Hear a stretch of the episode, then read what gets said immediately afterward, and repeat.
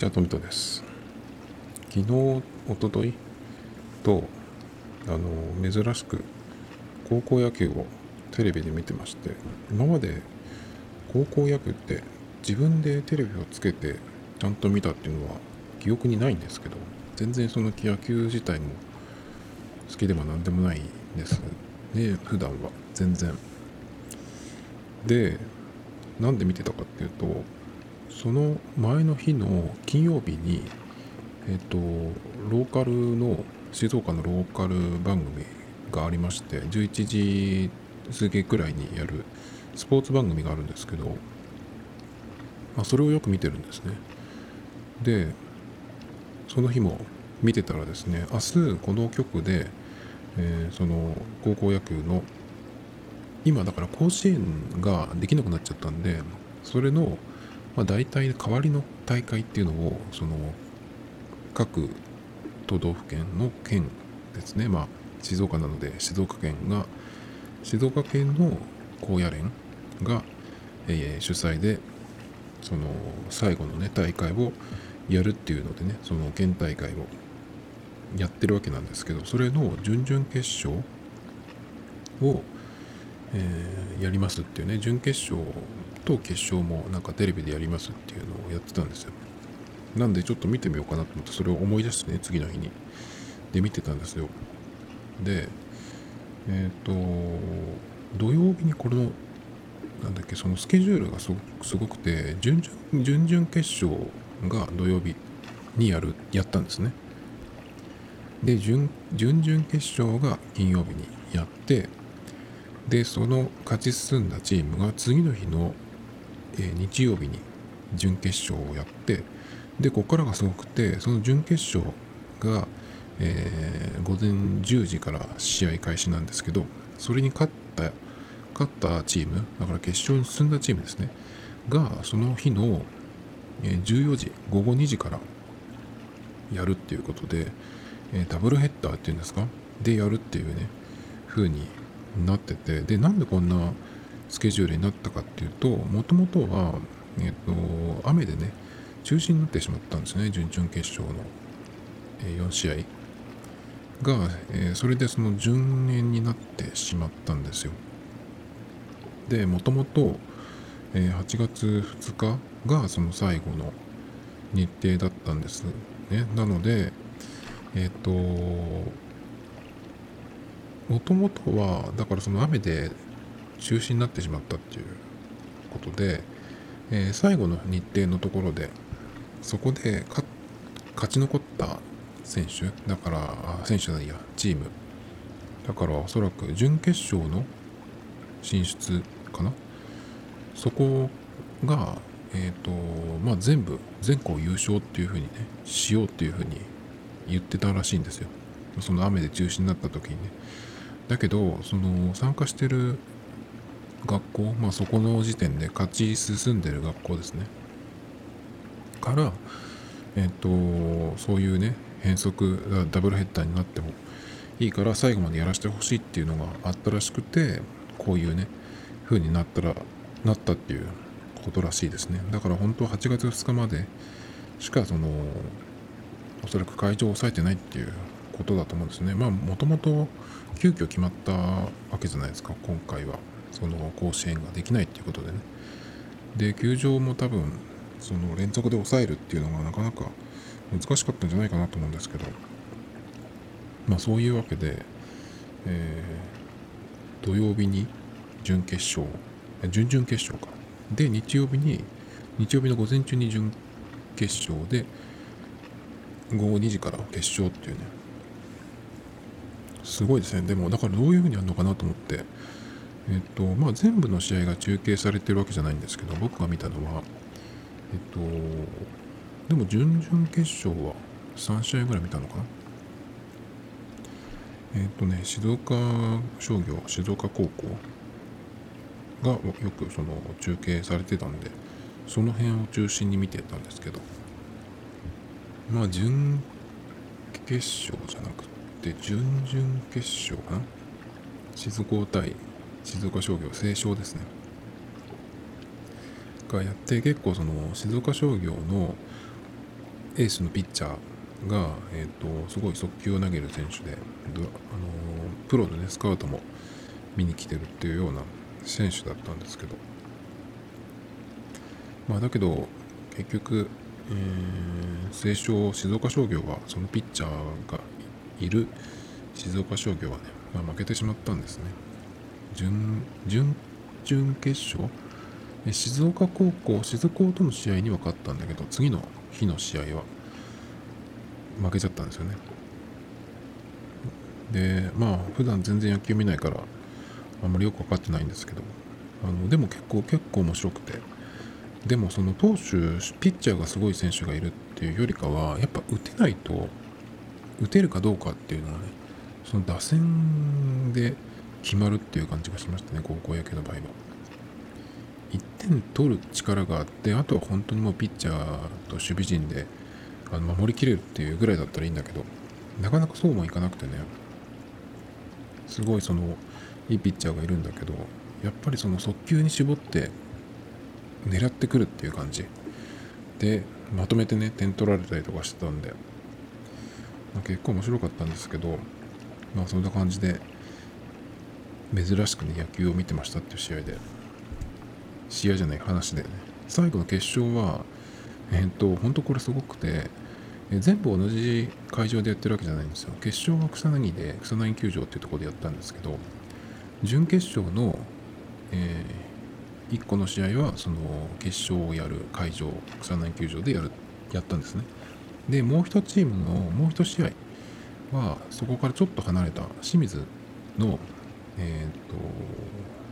何ていうところだっけ？えー、伊原球場か。っていうところでやってでそこで勝った方が、えー、2時までに、えー、草薙に来てやるという感じだったんですけどまあ、うん、車で20分ぐらいの距離っていうふうにやらしいんですけどまあそれでも1試合やってしかも雨も降ってなかったですからねその日は。決勝の日はね。すごかったですね。でねえっ、ー、と決勝は結局精霊クリストファーと、えー、浜松の海星館というね学校がやってクリストファーが勝ったんですけど両方浜松同士でしたね。なんかここまでペラペラ喋ってきてこのポッドキャストは何のポッドキャストなんだっていう感じがねいつもよりしますけど。で変則ルールといえば J リーグも今変則ルールであの日程がかなり過密日程過密日程で全部やるっていうことになってるんですよね。その中断期間が2ヶ月ぐらいあったんだけど。でその過密過密日程で結構その大変になるので今年に関しては、えーと、選手の交代が5人まで認められるっていう5人っていうことはフィールドプレーヤー半分変えられるんですね。これも結構面白いんじゃないかなと思ってね。まあそこまでえっ、ー、と試合自体は見れてないんですけどまあ僕は DAZN も入ってないしえっ、ー、とそれからまあローカルとか NHK とかでねやっていてその時間にうちにいるっていうそれでそれをやってるってのを知ってないとねまあ見ないんでなかなかまずテレビでやることがあんまりないんです J リーグは。本当に終盤とかね開幕戦ぐらいじゃないですかね。あと今年は降格がないんですよね。静岡のチームは今 J1 にエスパルス清水エスパルスがいてこれがね全然もう近年勝てないんですよ。で毎シーズンあの降格争いをしてるっていう感じで去年まではジュビロ磐田も J1 だったんですけど、まあ、落ちましてもう最速最下位だったんじゃないかな。っていう感じでねなかなかちょっと、えー、大変なんですけど今年はだから清水今年も清水は全然ダメなんですけどまあそれでも今のところ最下位は脱出してんのかな。だけどまあ負けてもね合格がないっていうことなんで。でもこういうシーズンにその次に向けてねその次のシーズンに向けてどういうふうにやっていくのかなって気がするんだけど。降格はないけど、えー、来年の降格にまで時間が延びただけっていうふうになっちゃったらさ意味がないじゃないですかね。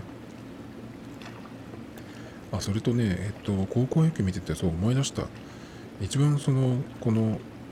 珍しく高校野球見て思ったことなんですけど審判っていつまで人間がやるのかなっていうのをすごい思ったんですよね。でまあ高校野球ってそのこういう県大会のその準々準決決勝このくらいのまあ最後の方とかになったらねそのいろいろ導入するというのはいいけどなかなかその地方予選の最初の試合とかはその人間がやるっていうのは分かるんだけど、えー、野球の審判ってキャッチャーの後ろにいる主審っていうのかな？がまずいますね。それがあのストライクとかボールとかバッターアウトとかっていう人ですよね。でそれとあと各塁に1塁2塁3塁にそのアウトセーフを見る審判がいますね。それから確かえっとホームランかファールかを見極めるための、えー、なんか人もいたらしいんですよ。でそれをねあの高校野球の試合なんか見てるとその審判審判団結構なあのじいさんがやっててるんですよね。まあじいさんって言ってもそんなにヨボヨボじゃないけど結構じいさんがやってるなっていう感じ。しかもその真夏の日中にさもし自分が選手でバシバシこう試合やってる方だったらこの人たち大丈夫かなとかちょっと心配になっちゃったりしないのかなっていう感じなんですけど。でもうねそのいろんなセンサーとかカメラとかのその性能がすごいわけじゃないですか。だから野球のそのストライクゾーンとか、えー、アウトかセーフかホームランかファールかなんていうのはもうに人間がやる必要全くないと思うんですよね。人間がやるとその誤審とかなんとかっていうのがあるしだからそういうのはもう任せればいいじゃんっていうねコンピューターとセンサーとあとカメラにね。サッカーでさえ最近は VAR って言ってビデオアシスタントレフェリーっていうのが導入されてそのちょっとこう際どいシーンっていうのを、えー、ビデオでね判定して、えー、見るっていうのが始まってるんですけどストライクゾーンなんて僕未だによくわかんないんだけど膝膝の高さ下がでえっ、と逆方向は何なんだろう？ちょっと分かんないんだけどパワープロみたいなゲームだとその四角いゾーンが出てくるけど人間が実際にそのバッターボックスに立ってやってる時ってもちろんその四角いゾーンなんて出ないしねその例えばカメラで映した時にそれが出るとするじゃないですかその膝の膝からどこかわかんないけどその四角いエリアが。であれをその何て言うのかなその顔認証をした時に追従するようなさ、えー、仕組みがあると思うんですけどそれって結構そのコンパクトカメラレベルでできるわけだからそういうのを使えばね、えー、パッとそのカメラを映した時に、えー、ストライクゾーンが自動的にこう出てで選手が動いてもそのまんまそのその選手のストライクゾーンというのが出るはず出れ出せると思うんですけど、まあ、そっかそういうふうにしてそれとセンサーと、え組み合わせたりとかすれば審判がいなくてもストライクかボールかっていうのはねもう間違いなくできるはずなんでなんでやらないのかなって気がするんだけどトラブルの元じゃんと思って。ホームランとファールのやつなんてさそんなのもう全然カメラとセンサーでもう間違いなくできるはずなのになんでやらないのかなっていう気がすごいしましたねそれが一番のなんか感想でしたね高校野球を見ていてのそのルイのそのベースのタッチ判定とかもスローで見ればさそのせんあのなんていうの？素人でも大体わかるけどあれはなんか瞬間的にやるっていうのはなかなかのその大変だと思うんですけどそんなことやらなくていいのにねなぜまだやってるんだろうっていう。あと人がいたら邪魔じゃんねっていう。選手以外に。っていうのをねすごい思ったんですけどなんでこれが野球はそういう人間がジャッジをするのかなっていう。サッカーはまださその人の動きとか自由だからまあいろんなことが起こりうるっていうのがあるんでまあなかなかそのコンピューターに任せるっていうのは難しいかもしれないんですけど全部をね。だけど野球に関してはどこで何か起こるっていうのがそのベースとかそのストライクゾーンとか、えホームランの判定とかねもうここを見てればいいっていうのは分かってるんでなんでそれやらないのかなっていうふうに思いましたけど。あとねえっ、ー、とローカルネタで言うと、えー、浜松でもう1週間ぐらい前の話かなこれは。あのコロナのね感染者が増えて、えそれがあのクラスターが発生したっていうのがねあったんですよ。えっ、とキャバクラとあと手品屋っていうまあ手品を見せるなんかそういう小屋みたいのがあるらしいんですけど、まあ、そこで出たよっていうことでなんかねそれを僕はニュースで見た時はあそうっていう感じだったんですね。まあキャバクラとか営業してればねそりゃ出ることもあるだろうと。思ってたんだけどなんかそれを受けて結構その浜松の人がこうかなり敏感になってるみたいな感じなんですよ。なんかその辺がちょっとこうずれてるって言っちゃ悪いけど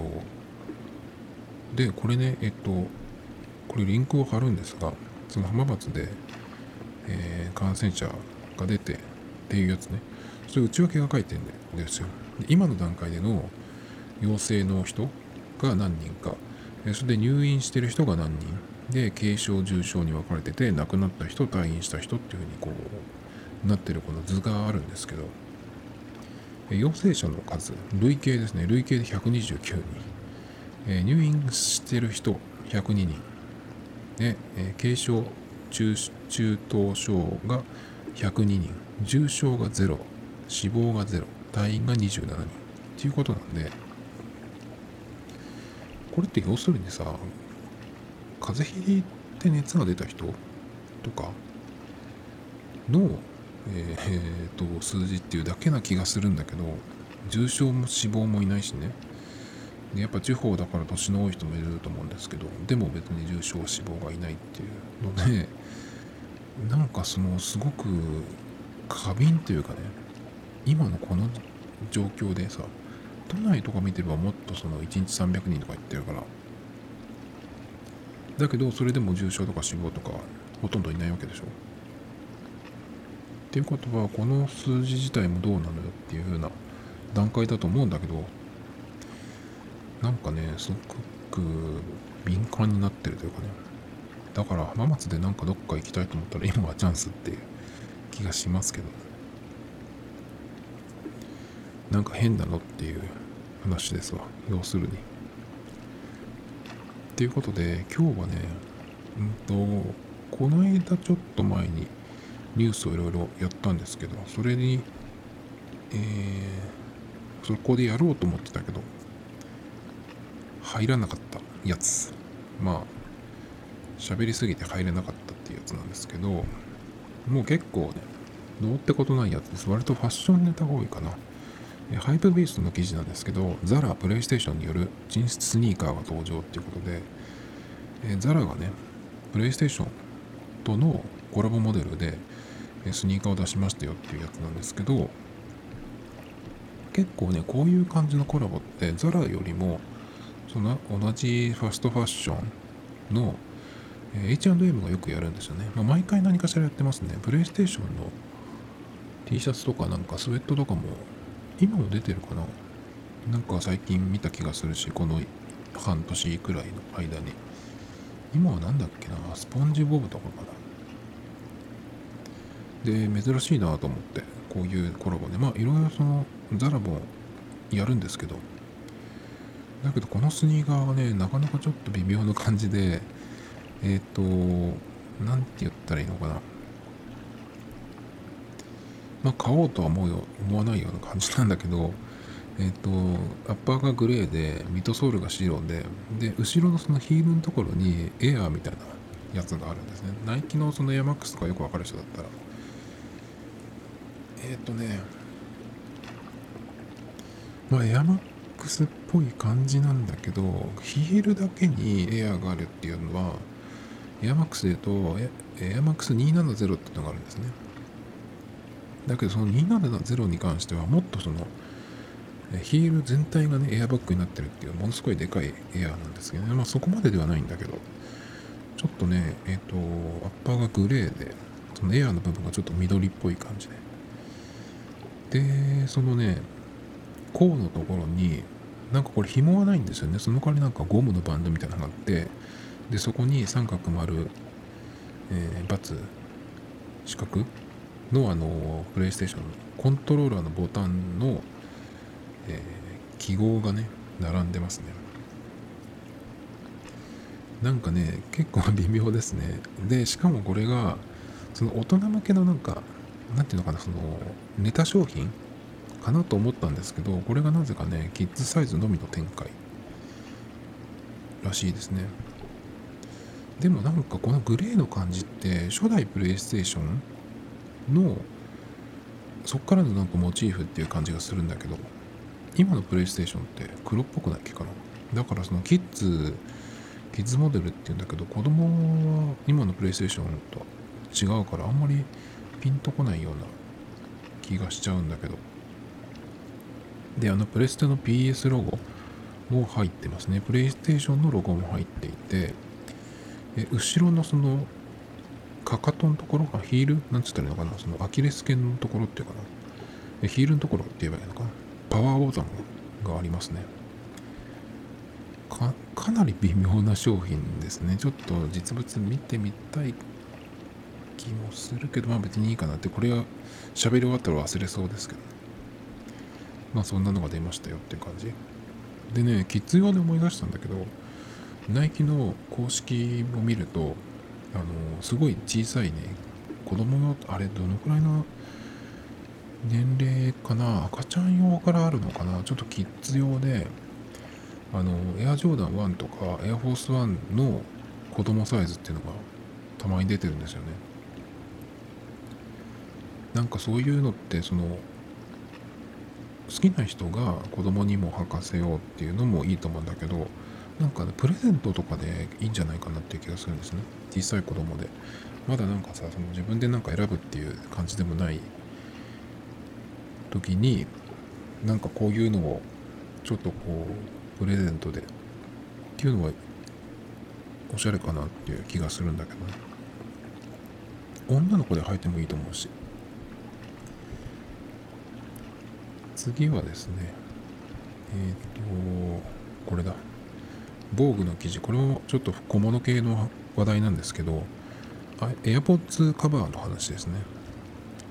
えギンガムチェックが愛らしい。フェンディの AirPods カバー。手のひらの宝物っていうやつで。まあこれは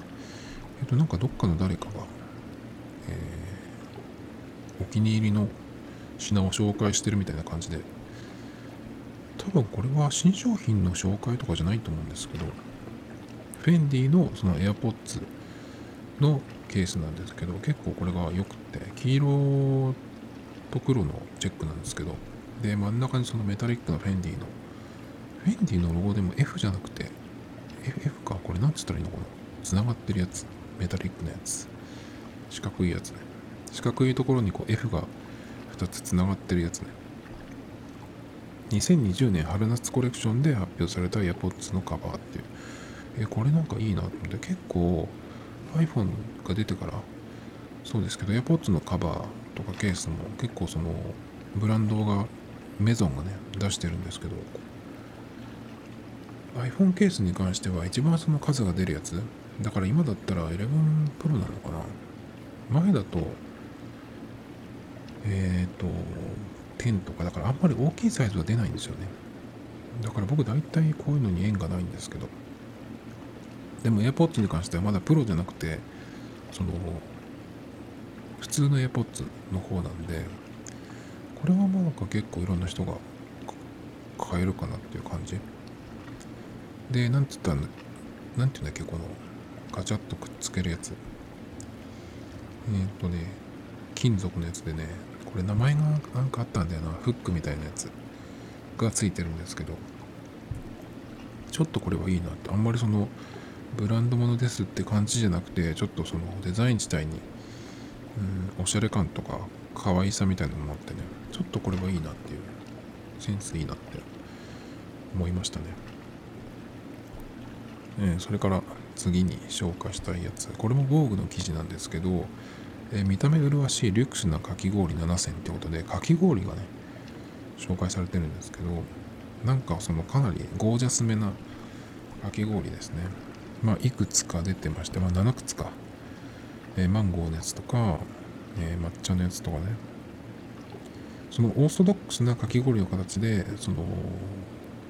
贅沢にフルーツが使われてるみたいなやつもあるしそれからメロンをくり抜いて丸ごとそこにこうかき氷を、えー、持ってるっていうねやつもあるんですけど結構その、えー、なんとかホテルとかのやつその専門店もあるけどホテルのやつもあったりとかしてね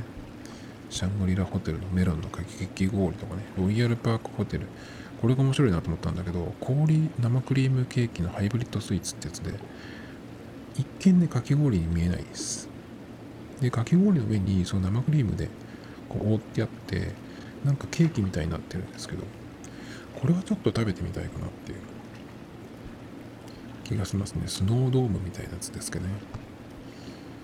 あとはでも他のは大体パッと見てかき氷ってわかる感じかな。パイナップル半分は切ってそこに持ってるってやつもありますね。すごいですねこれは。これもホテルものですね。でかき氷って本当に食べなくなったなと思ってあのアイスはよく食べるんですけど氷系はあんまり食べないんですよ。そのガリガリ君とか。なんかその結局水っぽいっていう感じがして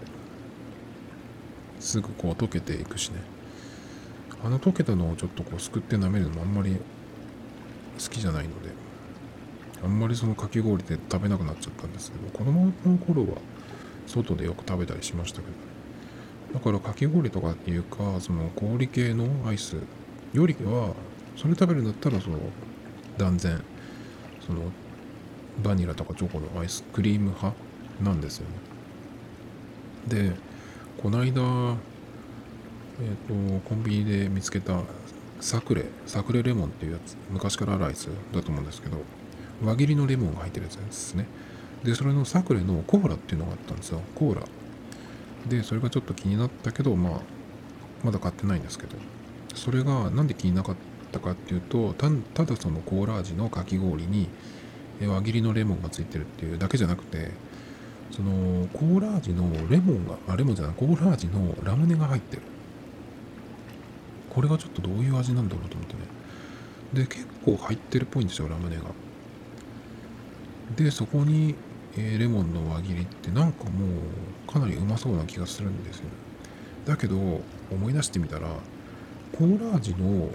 お菓子とかであのあんまり美味しかったイメージがないんですよね。ガムぐらい？なんかガムとかグミぐらいかな。コーラ味のもので、うん、満足というかそんなにリピートして食べたりしたものはそのくらいかな。っていうのは大体そのコーラ味ってまあ炭酸がないわけですよ。コーラ味のものっていうと。コーラの味はするけどだからまず炭酸が抜けたコーラって基本的にあんまり美味しくないじゃないですか。だからその感じがしちゃうんですよね。なのであんまりちょっとこうかき氷のコーラって言われてもなと思ったんだけどちょっとそのラムネが入ってるっていうのでね。だけどコーラ系の味のお菓子でうまかった試しがあんまりないよなと思ってちょっと躊躇したっていういいやつですね。はい、えー、次ですね。次はえっ、とあこれだ、えー、キントっていう KINTO 最近この綴りでトヨタのあの車のサブスクリプションサービスっていうのがあるんですけどそれが全くこれと同じな綴りなんですけどそれじゃなくてえっとねグラスとかあとお茶とかコーヒー周りの製品をよく作ってるキントっていう僕結構ここのものが好きでえっとよく買うんですね。たまにか。たまに買うんですけど最近はダブルウォールグラスって言ってあの二重構造になってるグラスがあって結構その氷とかが溶けにくいっていうのもあるし今の時期は特にねあとはでもそれより何より、えー、中がこう浮かんでるような感じになってすごくそれが見た目が好きで買って使ってるんですけどそこのキントの新作っていうのがあって、えー、水筒なんですけど、えー、タイトルあこれルーミーっていうサイトですね。均等の新作は透明などにしっかり掘れ理想の水筒を見つけてしまったかもしれないっていうやつなんですけどこれがですね、え、いわゆるそのステンレスの保温機能のものじゃないです。透明です見た目は。それで上の上に蓋がついていてそこにこうハンドルが持ち手がついてますね。であとその持ち手のえ蓋を取るとストローが出てきます。ストロー自体はそのもちろん使い捨てのやつじゃなくて、えー、洗ってね分解して洗えるってやつなんですけどちょっとねこのストローがね何ていうのかなちょっと乳首チックなんですよ。でかい乳首チックなんでちょっとどうかなっていうところはあるんだけどでもその外出先で、えー、さっと飲みやすいっていうその外蓋を外し外してっていうとちょっとその倒してこぼさないかなっていう心配があると思うんですけどそれはおそらくないんじゃないですかねこれに関しては。でえっ、と大きさが2種類で 360ml と 480ml 僕が見たとこでは360から2200円ぐらい？480円が2420円かな、まあ、そんな変わんないんで、まあ、容量というよりはあれですねそのどうやって持って持ち運ぶか。バッグに入れるんだったらそのバッグの、えー、中身のと相談みたいな感じかな。結構でもこれが良くて、えー、分解して洗えるっていうのもあるしあとそのさっき僕がダブルオールグラスの話をしましたけどそれと同じように二重構造になってるんですね。なので、えー、プラスチックなんだけど比較的その氷溶けにくい。だけどまあ、朝入れてって夜までとかっていう使い方じゃないですね。だからどのくらいの想定なのかな。朝家でなんか例えば水出しコーヒーを、えー、作ってとかそれとも朝コーヒー入れてこう入れ入れてここに入れてバッグに入れて持って行って、えー、職場とかで飲むっていう感じ午前中とかに飲みきるみたいな感じかな。それだったら持つかもしれないけど。であのダブルウォールグラス使ってると結露ってしないんですよね。ほとんどしてないと思う。一回も見たことないかな。まあ気温とかにもよるかもしれないけどまあ今のところないですね。そこが結構いいんですけどだから氷入れても手が濡れない。あとテーブルも濡れないっていうのね。がすごくいいんですけどこれに関しては二重構造だけどちょっと結露するらしいです。だからタオルを巻いた方がいいっていうね。あそうかって。そこがちょっとねあの均等でダブルオールでしかもこのストローついていてっていうそのえ見た目的にも結構よくって。僕実際これをハンズに見に行ったらあったんですけど色も4色展開でブルーとかナチュラル系の色もあったしそうですね。結構いいなと思ったんだけどでサイズ自体も僕だったら大きい方かな。480円するかなっていう感じ。なんですけどやっぱりそこのタオルを巻いた方がいいっていうぐらいのちょっと結露するっていうのをねここで読んでねちょっとどうするかなっていう感じがしましたね。あとは何を入れるかにもよりますね。だけどこれだったらなんかアウトドア用の水筒とかの方がいいんじゃないかなっていう気がしますけど特にこの時期やっぱり氷入れてとかあと冷やしておいたものをそのまま入れて持っていくっていう方がねまあアウトドア用のやつとかだと朝入れたやつが夜まで冷たいとかまああるいは熱いままとかねらしいんでその方がいいんじゃないっていう気がするんだけどやっぱこのちょっとデザインはいいよな。やっぱり持ち手がついてて下完全にクリアで余計なロゴとかも入ってなくてでストローが入っててでダブルダブルというかその二重構造ね。いやちょっと迷うな。これはもしかしたらなんか弾みで買っちゃうかもしれない。っていう感じ。ちょっと何かうんカジュアルな水筒をお探しだったらね。良いのではないですかねってこれ感じ。あとは何を入れるかだね。でもそれによってはもしかしたらストローじゃない方がいいっていう人もいるかもしれないですね。何を飲むかによる。はい次ですね。次は何にしますかね。えー、っと次まだもうちょっといけそうなんで。あこれだ。今は僕 iPad Pro のケースを買い替えようかなっていう話をちょっと前にしてまだ見つかってないんですよ。で今使ってるのはえっ、ー、と Amazon で買ったうんとスリーブケースね。僕の場合はあの iPad なんていうのその背面に装着するやつとかは好きじゃないのであとはキーボードとかがついてるそのスタンド型？それも好きじゃないんですよね。完全に裸で使う使いたいので、えー、持ち運ぶ時だけこのケースに入れてなのでスリーブケースがいいかなと思って使ってるんですけどフェルト系のフェルト？フェルト？の、えー、ケースです。それはメインのその iPad を入れるところともう一個浅いポケットがあってそこには Bluetooth のキーボードを入れてます。で後ろにも2つ、え背面に入れるところがあるんですけどまあ特にそれはそんなに使ってないかな。iPhone 入れてもすっぽり入るぐらいの大きさのケースあ入れ入れるところがあるんですけど。ただねそのフェルトフェルト素材なのでまあ1年以上前の iPad の時も使ってたんでもっとか1年2年ぐらい使ってるのかな。なのでどうしてもねそのちょっとこう毛玉っぽくなってくるのでまあ全然物的にはまだ使えるんだけどちょっとなんか探そうかなっていう。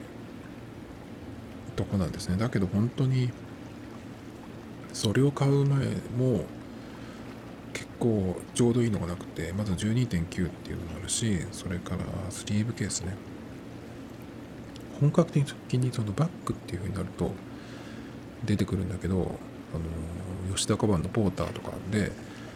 えー、ブリーフケースみたいなね。そういうやつは出てくるんだけどそうじゃなくて、えー、もうちょっと薄くていいんですよ。簡単で。だけど衝撃を吸収してくれて、まあ、できればもう一個キーボード入れるくらいの別のスペースがあってっていう感じかな。っていうのがまず第一条件なんだけどなかなかないんですよねそれが。同じものを買えばいいんだけどとそれもなっていう感じでずっと探してるんですよでここにあったのが、えー、これもルーミーですねこれがもう PC のためにリュックはしょうがない。リュックは背負わない。ペンコ、PENGO、ペンコのシンプルな PC ケースで夏場のバッグ選びが自由になっているっていうことでですね、これは、おっと思ったやつですね。これもその、えー、スリーブケースで、で、縦に入れるケースですね。で、PC を入れられるやつで、えっ、ー、と、素材的にはちょっとビニールっぽい感じなんで、まあ、万が一水がかかっても大丈夫だよっていう感じですね。で、これ自体はね、えっ、ー、と、その大きさ的にもうなんとなく良かったんだけど、まずその入れる、その、スペース、荷室っていうのかな？入れるスペースが1個だけ。なので、えーキーボードをこの中に入れるとしたら一緒にね画面が当たっちゃうっていう感じなのでちょっときついかなっていう感じだからこれはキー本当パソコンですね PC タブレットよりは PC を13インチとかを入れて抱えて持っていくっていうような感じの用途がハマると思うんですよねなのでちょっとおっと思ったんだけど、えー、これ2750円で税込みであの値段的にも良かったんですけどちょっとやっぱ違うなっていう。なかなかだから、えー、12.9インチの iPad Pro ケース。なかなか難しい。で今日別の用事です。あの無印に行ってきたんですけどそしたら無印にちょっとこれいいかもしれないっていうのがあってまあ僕の場合はあのそれだけでケースに入れて持って歩くっていうわけじゃなくてそのケースに入れてさらに、まバッグに入れるっていう感じなんだけどそうすると、まあ、衝撃吸収も一応まあそこそこやってほしいんだけどあんまりその熱くない方がいいなって。そうそうそれはあのバッグに入れた時に結構かさばるので。っていう理由なんですけど今日、えー、無印に行ったらちょうどねその13インチくらいのともう一個下のサイズが入りそうなそのスリーブケースみたいなのがあってすごく薄いやつなんですよ。ドキュメントケースなのかなあれは。A4 が入るサイズっていうのがあってでね何て言ったらいいのかな。えっ、とね商品名はクッションケーススナップ式ってやつですね。英語サイズ用と A4 サイズ用ってのがあってすごいね薄いんですよ。で表面がデコボコしてて真ん中にあるスナップだけ1個だけっていうねかなりシンプルなんですけどグレーと黒の2色でで割と薄くてマッチもないので iPad をただその保護する持って歩く時にバッグの中に入れる時に保護するためだけだったら結構いいかなと思ってやっぱおしゃれだったちょっとデザインが。で無印にあるそのドキュメントケースみたいなやつ。でナイロンのメッシュのやつっていうのはいつもあるんだけどそれじゃないんですよ。でちょっとこの感じは見たことなかったんでで値段が英語のやつだと1290円。A4 サイズ用は1590円なんでまあポンって買ってもいいかなっていうような値段なんですけど。ただねこれがねえっとデザインはすごく気に入った。あとバッグに入れる入れた時にえ、まあ、かなり薄いんだけど多分大丈夫だろうっていうような感じ。なんだけどねねさっき言ったみたいに、えー、入れるところが 1, 1個だけ、まあ、かなりその生地も薄いから、まあ、しょうがないんだけど。だからねその保護する本体を保護するっていうだけだったらいいんだけどこれにまあキーボードを持ち歩くとしたら別のものをもう一個キーボード用に買わないとダメかなっていう気がするんですね。でその小さい方の英語サイズ用のやつにキーボード入るかなとかちょっと思ったんだけど、ま、ちょっとそれはまだ、えー、確認できてないんですけど寸法とかね。だからもしこれにするんだったら英語サイズ用と A4 サイズ用、まあ、それぞれが入るんだったら2個買ってその本体とキーボードを両方入れて持ち歩くっていうことかな。それもちょっと嫌だなっていう感じで結局なかなかね、えー、キーボードキーボードだいや iPad ケース探しは難しいですよっていう話ですね。Tomito Times Podcast This program was broadcasted you, Anchor FM.